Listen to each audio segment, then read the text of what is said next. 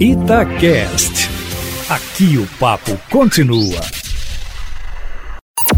Em cima do papo, com Edilene Lopes a política, como sempre, agitada.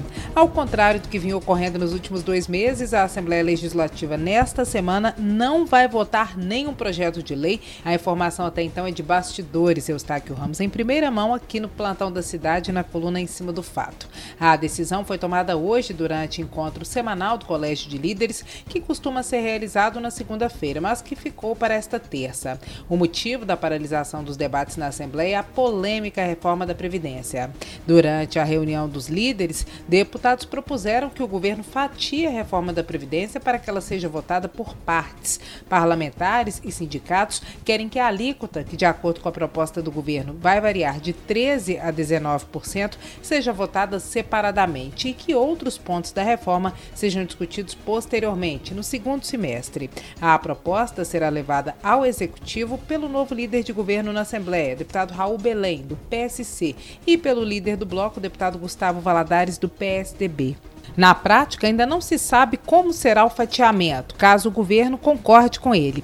Cogita-se, Eustáquio, a hipótese de o executivo retirar os projetos e reapresentá-los de forma separada, e acredita-se que haja também a possibilidade de dividir o texto na Comissão de Constituição e Justiça, na qual estão parados os projetos de lei complementar e a proposta de emenda constitucional que tratam da reforma da Previdência e que chegaram há cerca de duas semanas na Assembleia Legislativa.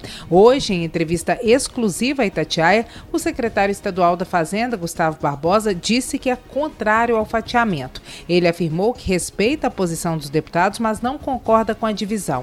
Segundo ele, a reforma em Minas segue a reforma federal, já aplicada à maioria da população, e trata de questões importantes, como tempo de contribuição e idade mínima para aposentadoria, que precisam ser apreciadas conjuntamente para que haja um regramento. Em relação ao prazo previsto pela União, para aprovação das alíquotas no dia 31 de julho, o secretário é a favor da manutenção da data. De acordo com ele, a reforma vai começar a valer 90 dias depois da sanção e a cada mês que passa o Estado deixa de economizar. A previsão de economia nos primeiros 12 meses é de 2,3 bilhões de reais. Caso sejam aprovadas apenas as alíquotas, serão 600 mil a menos neste período, de acordo com o secretário.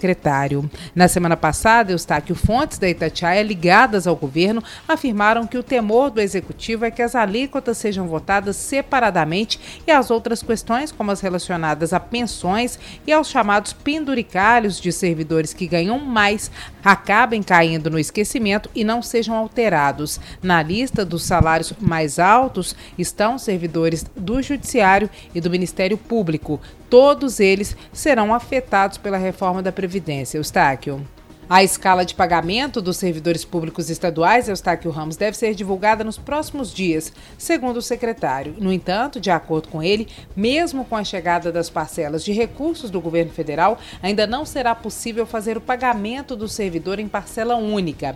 Segundo Gustavo Barbosa, caso não haja recurso suficiente para pagar a primeira parcela para todos os servidores na mesma data, os da saúde e os da segurança pública devem receber primeiro, como tem ocorrido nos últimos meses meses. Eustáquio, depois que nós entrevistamos o secretário estadual da Fazenda, Gustavo Barbosa, meu telefone não parou de tocar. Diversas entidades que representam servidores e que têm se reunido com deputados nos últimos dias e têm sido ouvidas também pela Itatiaia, querem repercutir novamente a fala do secretário e nós vamos ouvi-los. Tem também o um trecho inédito da entrevista com o secretário que nós devemos divulgar ao longo da programação da Itatiaia. A entrevista completa com o secretário estadual da Fazenda, Gustavo Barbosa, que foi transmitida ao vivo no Jornal da Itatiaia, primeira edição, Eustáquio, e também pelas redes sociais da rádio, está disponível no Instagram, arroba Itatiaia Oficial.